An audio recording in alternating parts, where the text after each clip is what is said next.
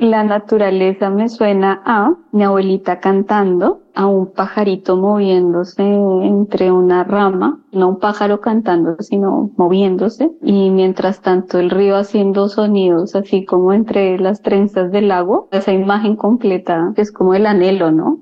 Cada quien tiene una búsqueda de la naturaleza. Ese es mi anhelo, tener esos tres sonidos juntos. Abrimos este episodio con la paisajista y urbanista colombiana Carolina Fiallo Cardona, quien ha enfocado su trabajo desde la biodiversidad como soporte de la vida, partiendo de la coexistencia entre el agua y la ciudad. Carolina coloca en nuestra mente tres sonidos que nos invitan a imaginar a qué suena la biodiversidad y a replantear nuestra relación con la flora y fauna que nos rodean, temas que abordaremos en esta ocasión. Soy Kenia Aguirre y estás escuchando Suena la Ciudad, un podcast de Viking City. En este episodio hablaremos de la relación que tenemos con la flora y fauna en las ciudades. Exploraremos cómo el desarrollo urbano ha afectado a varias especies que son vitales en los diferentes ecosistemas y nos adentraremos a la historia del derecho humano al medio ambiente, los bonos de carbono y al urbanismo socioecológico. En esta conversación, más que invitarte a reconectar con la naturaleza, lo que buscamos es que te reconozcas como parte de ella. Quédate hasta el final porque tenemos propuestas para ti y tu comunidad en este podcast que surge de la calle a tus oídos.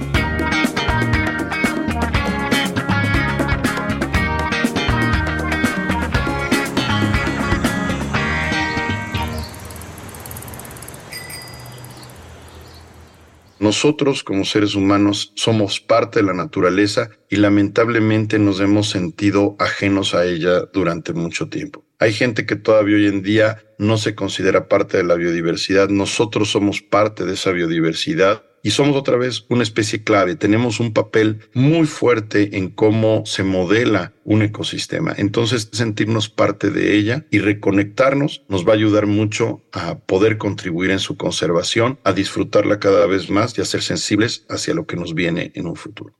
Tenemos que reconocer que todos somos usuarios de la biodiversidad, de una forma o de otra, ya sea desde servicios que son adicionales, como una buena calidad de aire, como un agua limpia, todo eso nos los da la biodiversidad, pero también, por ejemplo, todo lo que desayunamos esta mañana es parte de la biodiversidad. Entonces, estamos extrayendo biodiversidad todo el tiempo de la naturaleza, los cultivos, son parte de la biodiversidad. Tenemos una diversidad genética que se viene viendo en todas las variedades de maíz, pero también tenemos que reconocer la importancia del trabajo que hacen los productores para conservar esas variedades, para conservar el suelo y podernos proporcionar todos estos alimentos el doctor Edward O. Wilson, decía que debemos de proteger por lo menos la mitad del planeta, cosa que no hemos logrado, va a ser muy difícil que logremos, pero tenemos que conservar la mayor parte de superficie posible en buen estado de conservación. Esa es la única garantía que tendremos, por ejemplo, las sequías extremas que estamos teniendo ahorita, el sobrecalentamiento de los mares y todo este calor es consecuencia precisamente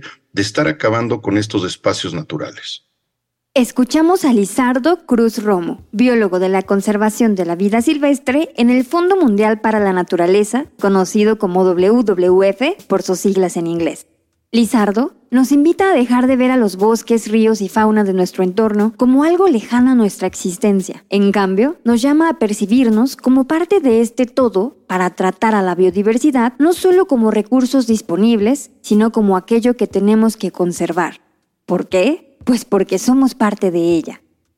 El papel que juega la conservación es muy importante. Las ciudades han sido modificadas prácticamente en su totalidad, pero siempre quedan pequeñas islas que son los parques urbanos, a veces grandes, a veces más chicos, pero también los mismos camellones, las áreas con árboles y bueno, sitios muy, muy importantes como podrían ser los ríos. En México ha tenido poca interacción realmente eh, el tema de los ríos en las ciudades porque en las ciudades de México los ríos se entubaron y uno de los grandes problemas fue que se perdió el hábitat muy importante para la fauna, particularmente. Las ciudades, por otro lado, son sitios que concentran a la mayor cantidad de la población en el mundo y el que seamos sensibles a no tener un uso indiscriminado de los recursos, a que usemos herramientas para el transporte como podrían ser las bicicletas, el caminar, nos hace ser mucho más sustentables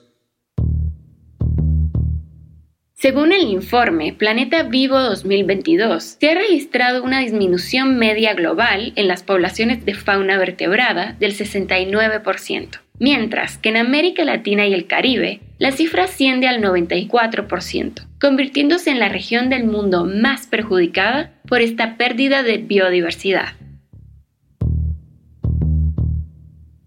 Preservar la existencia de otras especies y de su hábitat en las ciudades debería ser prioritario ante el desarrollo urbano. Entonces, ¿cómo convivir con otras especies sin llevarlas a su extinción? ¿Cómo restaurar aquellos espacios que hemos deteriorado?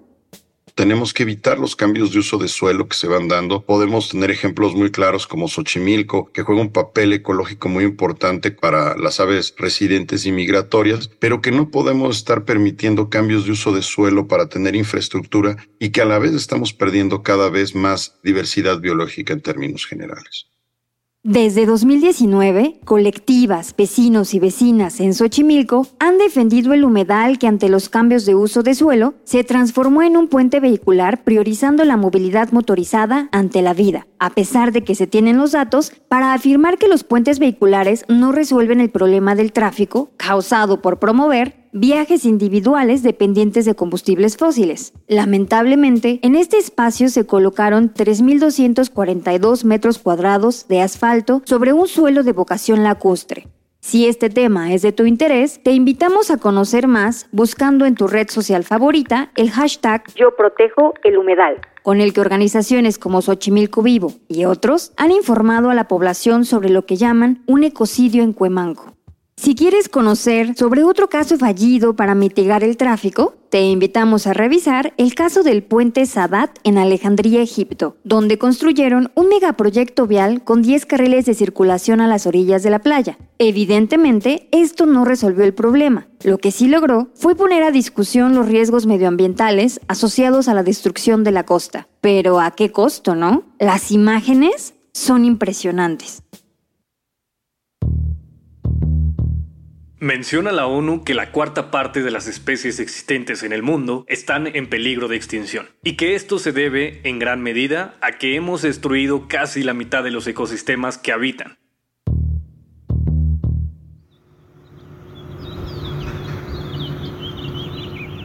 ¿Hace cuánto no ponías atención en el cantar de los pájaros? El audio que escuchaste es de un grupo de aves al interior de la Ciudad de México. Si quieres escuchar a 20 de las 386 especies de aves silvestres registradas en la ciudad, busca el sitio web Cantos de Aves de la Ciudad de México, de la Comisión Nacional para el Conocimiento y el Uso de la Biodiversidad. Ahí podrás escuchar y reconocer el trineo del pájaro carpintero, del gorrión cantor, del colibrí y muchos más. Y es que el canto de las aves es la forma en que se comunican y es vital para su reproducción pero este canto se ha estado modificando por el desarrollo urbano. El ruido generado por los automóviles e industrias dificulta la comunicación de los pájaros y se ha visto que las aves cambian sus cantos modulando la frecuencia e intensidad. Las ciudades han obligado a algunas especies a modificar sus características para adaptarse y sobrevivir al entorno. A esta capacidad de cambio se le denomina plasticidad fenotípica. En términos de los procesos evolutivos que han afectado a las especies en las ciudades, podemos hablar de muchas experiencias. Esto viene, por ejemplo, documentado desde la Revolución Industrial en Inglaterra, donde las polillas de estas mariposas nocturnas tenían un color que les ayudaba a camuflajearse en los bosques que en ese entonces había alrededor de las ciudades. Pero como fueron creciendo las ciudades y sobre todo las emisiones de carbono, pues se fueron llenando de cenizas muchos de estos lugares. En ese momento se dieron cuenta que había polillas que habían cambiado de color y se pudo documentar cómo lo que sucedía es que tenían un camuflaje mucho más adecuado a vivir en estas condiciones con carbón que en las cortezas de los árboles, que estos árboles tienen las cortezas blancas. Hay otras especies que se han ido adaptando a condiciones de las ciudades, como por ejemplo algunos mamíferos. En los últimos años, los cacomixles han sido detectados con mucho más frecuencia dentro de la Ciudad de México y realmente se están adaptando a vivir en las condiciones de la ciudad. Por otro lado, vamos a tener especies que son migratorias y que van a estar ocupando las ciudades como sitios durante la época migratoria. Y por otro lado, vamos a tener las especies invasoras, que esta es otra historia. En la Ciudad de México tenemos una gran cantidad de especies invasoras, por ejemplo, los loros, o los pericos monje, que son pericos sudamericanos exóticos, que en realidad son muy abundantes en la ciudad. Podemos encontrarlos anidando en eucaliptos, que evidentemente tampoco son sitios de su hábitat natural y que son especies que van ocupando nichos ecológicos que pudieron ser ocupados por especies nativas. Esto es importante, las especies se adaptan a todos estos procesos, solamente tenemos que reconocer que hay ciertos factores limitantes que nos están cambiando la diversidad biológica que tenemos en las ciudades. El cambio físico y de comportamiento que sufren las especies para adaptarse a los entornos urbanos nos dice mucho de cómo no hemos logrado integrarnos a la naturaleza y que aunque somos parte de ella, pareciera que no hay cabida para otras especies cuando se trata de desarrollo. ¿Por qué no mejor reconocer la diversidad de las especies que cohabitamos las ciudades y comprender el rol que tienen todas y cada una para los ciclos del planeta? Básicamente todas las especies juegan un papel muy importante, ocupan un nicho fundamental dentro de un ecosistema. Cuando retiramos una especie, muchas de las cosas que nosotros estamos acostumbrados a ver se caen. En los últimos meses hemos leído titulares como Captan a oso corriendo en calles de Monterrey o Graban a oso negro en alberca de una casa en el área metropolitana de Monterrey. Además, las notas nos otorgan tips de qué hacer si te encuentras a un oso en la calle. La razón de estos avistamientos aún no es clara, pero algunas hipótesis hablan de las sequías que obligan a los osos a acercarse cada vez más a las zonas urbanas para buscar agua o alimento. También se habla de la expansión urbana que cada día se acerca más al hábitat de estos animales. El papel del urbanismo para encontrar un equilibrio que considere la coexistencia de todos los seres vivos en territorio es fundamental. Para hablar de ello, regresamos con Carolina Fiallo, quien nos habla del urbanismo socioecológico. El urbanismo socioecológico es una manera de entender el urbanismo desde una perspectiva muchísimo más holística y que involucre la vida humana y no humana como un ecosistema dependiente. Sí o sí, crecido y se ha desarrollado muchos de los territorios urbanos en una búsqueda de un bienestar de hábitat y de vivienda y de refugio que se ha olvidado mucho pues, de las estructuras naturales, del bioma en el cual nosotros habitamos. Por tanto, es una cuestión de cómo se están organizando los valores. Entonces estamos creciendo para poder solventar unas necesidades emergentes y la primera que se nos ocurre es que el crecimiento poblacional nos obliga a pensar en que nosotros los seres humanos tenemos que tener en dónde vivir es cuestión del orden de las prioridades, pero resulta que en esta ecuación falta que no podemos ser independientes, somos absolutamente dependientes y somos absolutamente vulnerables. Si se muere un pájaro, se muere la posibilidad de que ese pájaro transporte semillas. Nos está muriendo una criatura indefensa. Estamos vulnerando también nuestro sistema de consumo y de alimento. Entonces, como que la ecuación comienza a ser mucho más compleja en este momento el crecimiento urbano o las urbanizaciones han correspondido más a una mercantilización de los suelos para una redistribución de las tierras para un crecimiento de la vivienda que soporte una cuestión de habitabilidad, ¿no? Entre las acciones para frenar la pérdida de biodiversidad se ubica el convenio sobre la biodiversidad biológica, donde los gobiernos del mundo se comprometieron a conservar al menos 17% de zonas terrestres y 10% de las áreas marinas y costeras. Hasta aquí hemos hablado de la biodiversidad y la supervivencia de la fauna en la vida urbana y de cómo los animales cambian sus características para enfrentar la urbanización. Ahora nos toca hablar de la flora. Carolina durante años ha puesto atención especial a un género de plantas nativas de Colombia, Venezuela y Ecuador, los frailejones. El frailejón es uno de los guerreros más importantes en el ciclo del agua en ecosistemas provenientes de los Andes, pero no solamente para los Andes. Entonces, en el caso del frailejón, lo que a él le pasa es que dentro de este superpoder crece muy, muy lento y logra hacer que el ecosistema paramuno exista no solamente equilibrando el ciclo del agua dentro de los territorios provenientes de los Andes, sino que adicionalmente estas nubes, desde donde capturan la humedad de ellos, son nubes que viajan cientos de millones de kilómetros empujadas por el otro lado del mundo. Estamos hablando del otro lado del sur, que le empuja los vientos desde los desiertos, muchísimo más secos y desde otros biomas. Entonces el frailejón dice, listo, ya me llegó el viento, ya me llegó la humedad, venga, yo se la recojo y se la transformo en agua. Y esa agua vuelve, sigue su curso y se va hasta un océano y vuelve a dar la vuelta, se seca y luego se convierte en otro desierto que le vuelve a empujar otra vez sus vientos. Entonces el frailejón es uno de los amiguitos en el ciclo del agua del mundo. Entonces, cuando les comencé a contar que estos estaban en la cordillera de los Andes, no les estoy contando la historia de cómo se organizan las maravillosas ciudades dentro de Sudamérica. No, les estoy contando cómo hay una especie en ese territorio proveniente de la cordillera de los Andes que le ayuda también al otro lado del mundo a fortalecer sus ecosistemas. Adicionalmente, empujan esos vientos, coleccionan esta humedad, nos ayudan, pues no les estoy explicando el ciclo del agua desde precipitación y esto para que me entiendan que es que es un viaje de nubes. El frailejón lo que hace es darle la mano a las nubes y decirle, venga nube que yo lo voy a ayudar a hacer río, ¿sí? Pero que si ellos dejaran de existir, también se nos confunden los pájaros, porque resultan que en ese viaje de nube nosotros también estamos ayudándole a muchas aves a pues, llevar sus viajes migratorios, ¿no? Lo que hoy en día estamos pasando. Tenemos las estaciones altamente confundidas y no está mal, esto hace parte del ciclo de la vida, solamente que nosotros seres humanos estamos acelerando un proceso de destrucción que pudo haber sido mucho más lento y que no nos hemos dado cuenta que los principales afectados somos nosotros, que somos la especie más vulnerable. Pero que en estos viajes en donde las nubes se encuentran con los frailejones, pues también están los instintos de las aves, de las especies marinas que comienzan también a viajar en medio de otros ecosistemas, pero que si se llegan a vulnerar, pues se vulneran muchísimas más cosas que son las consecuencias de la actual crisis climática y que no comenzó hace 10 años, ni hace 20, lleva un montón.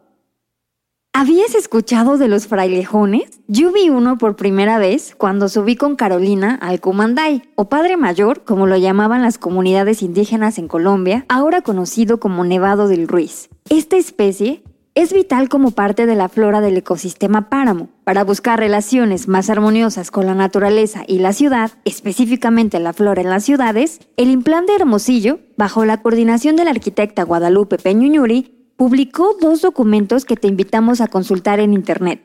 El Manual de Lineamientos de Diseño de Infraestructura Verde para Municipios Mexicanos y la Paleta Vegetal de Hermosillo. El primero presenta propuestas técnicas para contar con un sistema ecológico o red de áreas verdes dentro de las ciudades, mientras que el segundo es un catálogo de flora representativa del municipio, pero también del estado de Sonora. Si este tema te apasiona, no dudes en descargarlos. También puedes compartirnos en redes sociales otras buenas prácticas que busquen la conservación de la flora y fauna en las ciudades. Según la Organización de las Naciones Unidas para la Alimentación y la Agricultura, entre 1990 y 2020 se perdieron 420 millones de hectáreas de bosques debido a la deforestación.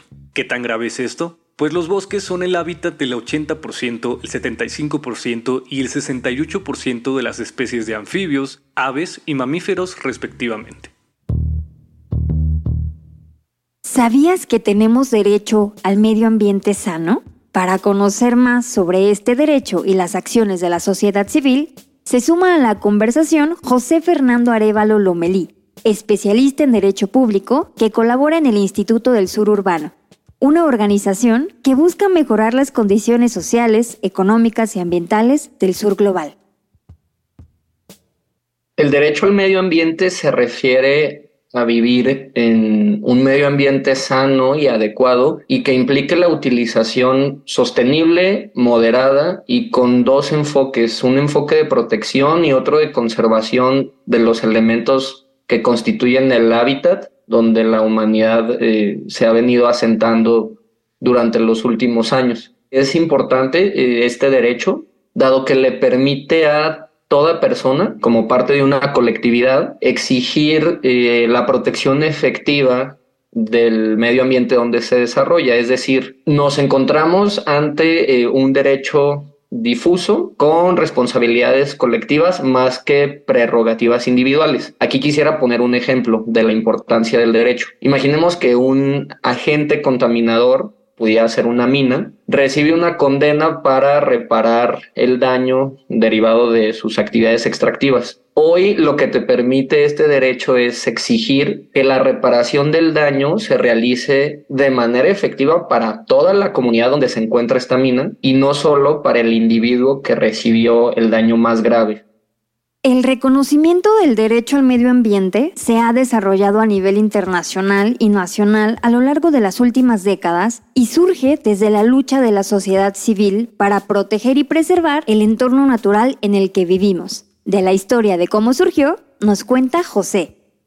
Durante la década de los 70, distintos movimientos sociales alrededor del mundo, principalmente en Europa y en Estados Unidos de América, se manifestaron para que el derecho fuera reconocido no solo en sus legislaciones, sino también como una urgencia a nivel global de poder entrarle al estudio y elevar el nivel de la discusión sobre contaminantes. Por ejemplo, la primera cumbre de la Tierra celebra en Suecia en junio de 1972 y ahí los países que fueron convocados se reúnen para acordar la Declaración de Estocolmo, que básicamente lo que enunciaba eran ciertos principios para mejorar el medio humano y también eh, un plan de acción, ya con recomendaciones de actuar para eh, salvaguardar el medio ambiente, pero con una escala internacional. Aquí se da el primer gran momento porque la ONU decide constituir el Programa de Naciones Unidas para el Medio Ambiente, el PENUMA, y también constituyen un fondo para el medio ambiente. PENUMA se establece en la ciudad de Nairobi, Kenia, y a partir de ahí empiezan a coordinar distintas convenciones, esfuerzos a nivel internacional. Y como les comentaba, bueno, se concentraron estos esfuerzos para proteger la capa de ozono, que era, digamos, la zona de mayor amenaza y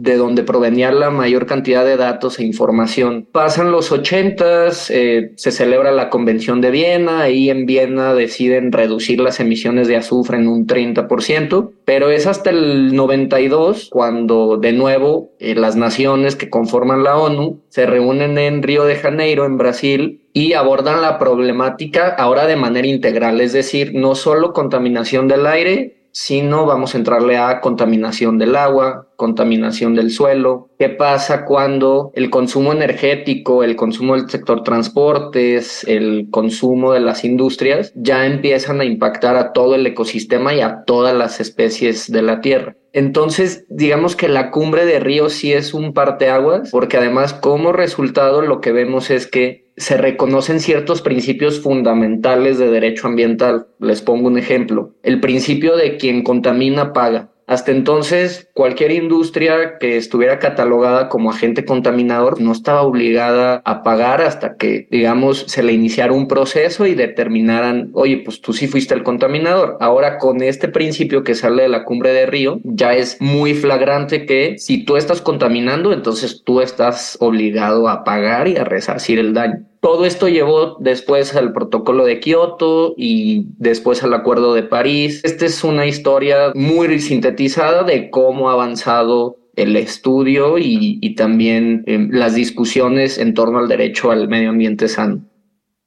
En México, reconocer este derecho al medio ambiente sano fue un avance importante en la legislación ambiental nacional. Aunque los alcances han sido cortos, las discusiones y aproximaciones van tomando nuevos rumbos y posibilidades de acceso a la justicia medioambiental. A mí me parece fundamental que cada vez desde la Suprema Corte de Justicia de la Nación se estén revisando ciertos casos y se estén redactando también sentencias ya con una perspectiva que retoma el derecho humano al medio ambiente desde una aproximación de este derecho de tercera generación y recomendarles si pudieran leer una sentencia a un amparo en revisión de la ministra Piña Hernández. Es la 307-2016 y en esta hace un análisis muy relevante de qué sucede cuando estamos ante un escenario escenario donde sí se pone en riesgo la actividad humana en su interacción con el medio ambiente, pero hace un análisis que yo no había visto en otra sentencia en particular, más allá de la protección del derecho humano y dice, Cuidado, este derecho no solo atiende al derecho de los seres humanos de vivir en un medio ambiente sano y digno, sino también deberá de proteger a la naturaleza por el valor que tiene en sí misma. Aquí ya estamos partiendo a otro derecho que es pues el derecho a la naturaleza que se ha discutido sobre todo en foros académicos, pero ya que una sentencia de nuestro máximo tribunal hable de derecho a la naturaleza, mm, me parece increíble ¿Conocías estos derechos? El derecho a un medio ambiente sano se encuentra en el artículo cuarto, párrafo quinto de la Constitución mexicana, el cual menciona que toda persona tiene derecho a un medio ambiente sano para su desarrollo y bienestar. Mientras que el derecho a la naturaleza aún no es reconocido a nivel federal en México, en algunos congresos locales como en Guerrero, Ciudad de México, Colima y Oaxaca, se han tomado la iniciativa de reconocerlo. Si este tema aún te resulta complejo, existen formas de acercarte y defender estos derechos. Escuchemos a José. Hay una organización que está haciendo las cosas muy bien, que es eh, AIDA. AIDA es la Asociación Interamericana para la Defensa del Ambiente y recientemente lanzaron una plataforma de litigio climático donde cualquier persona puede entrar a su página web y conocer información de primera mano sobre aquellos argumentos que están utilizando abogadas y abogados litigantes de toda la región de América Latina y el Caribe para llevar a juicio a los estados y gobiernos que no están haciendo lo suficiente por salvaguardar el medio ambiente. En esta defensa del medio ambiente, la urbanización y la conservación de la naturaleza se han considerado opuestas, pues el crecimiento de las ciudades representa una gran amenaza para la preservación de las especies no humanas, dado que la expansión urbana conlleva el uso de materiales sintéticos y emisiones de carbono. Para ello, el humano ha creado diversas acciones, entre ellas los bonos de carbono, instrumentos que incentivan la reducción global de emisiones y promueven la transición hacia una economía más sostenible y de bajas emisiones. Para explicarlo, se suma a la conversación el colombiano Andrés Melendro, consultor en mercados de carbono y quien moviliza financiamiento para la mitigación del cambio climático.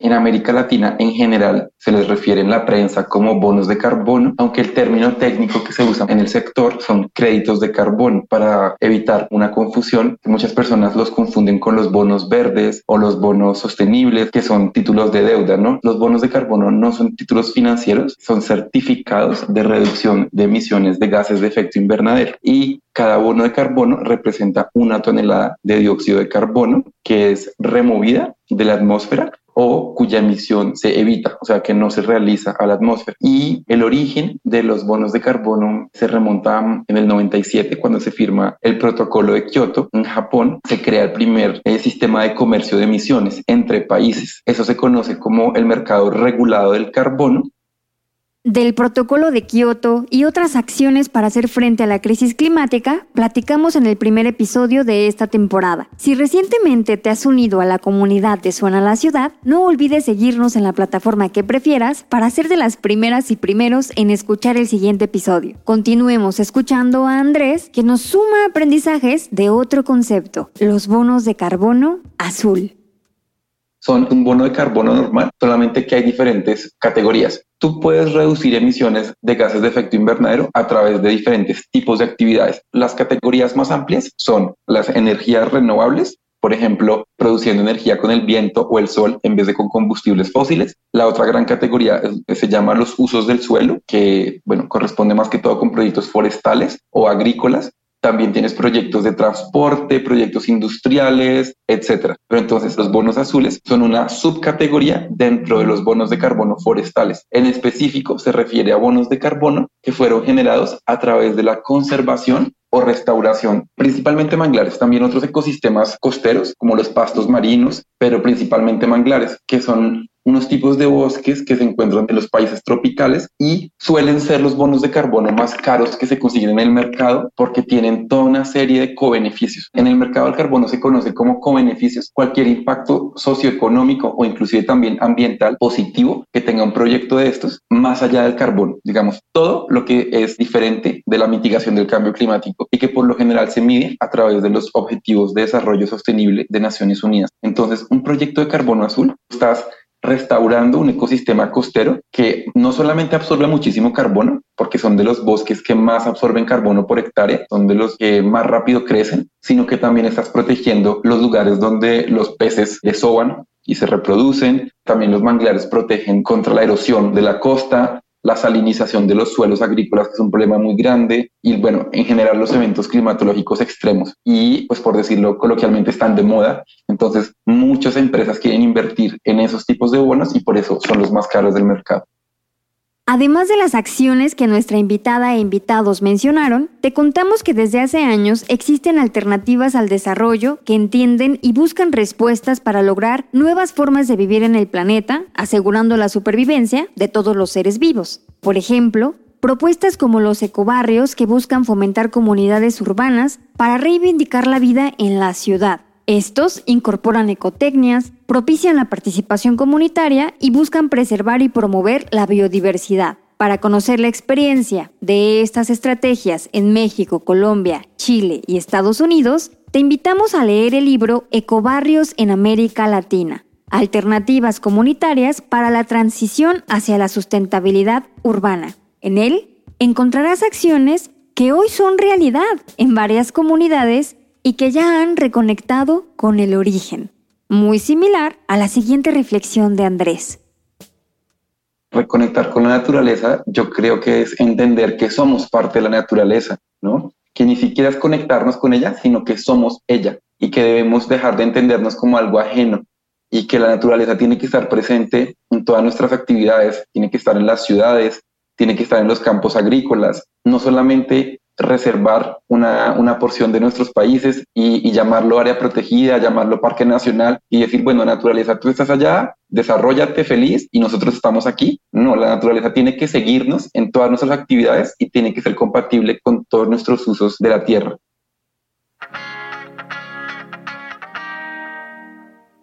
Suena la ciudad es un podcast de Bike and City, organización mexicana donde promovemos ciudades de propulsión humana. Colaboramos con gobiernos, organizaciones, empresas e instituciones educativas para que nuestros entornos estén en armonía con el medio ambiente y entre las personas.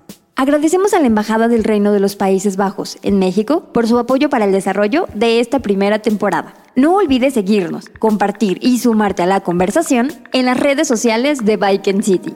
Búscanos en Twitter, Facebook e Instagram, donde queremos saber, para ti, a qué suena la ciudad.